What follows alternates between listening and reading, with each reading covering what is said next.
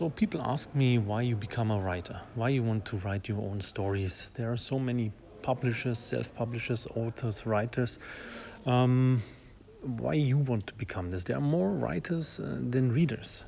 So the simple answer is because I like creativity. I like to tell stories, and uh, I don't care if there are more writers than readers, because I did this for my own. When I was 13 years old, I started to create uh, stories, space opera, fantasy, because I was not very happy with franchises I loved and I still love. How they are, uh, um, how they uh, handle the characters, and how the stories are uh, going through. I was not happy, so I started to create my own stories because then I'm the god of my own creative universe and I can uh, um, tell which direction a story is going or uh, a character is moving. So that was the very beginning. And uh, that is the drive for me to write, to see how things are going.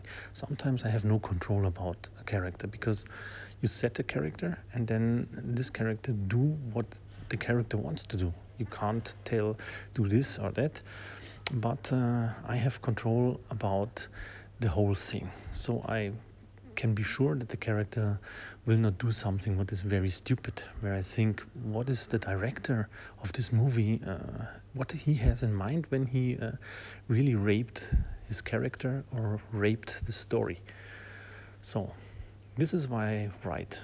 I want to be the god of my own creative universe. And I hope Nomads and Nomads Legacy will go the way people like. Um, there are now from Nomads, uh, I have 11 issues, 10 issues are out. Uh, number 11 is in work, and uh, it's a really big space opera.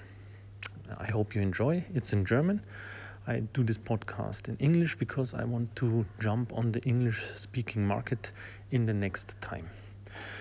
So if you um, um, want to read it in German, um, go on my website and uh, you can. Uh, there are links to Amazon, and there will be uh, links soon for uh, English uh, written issues.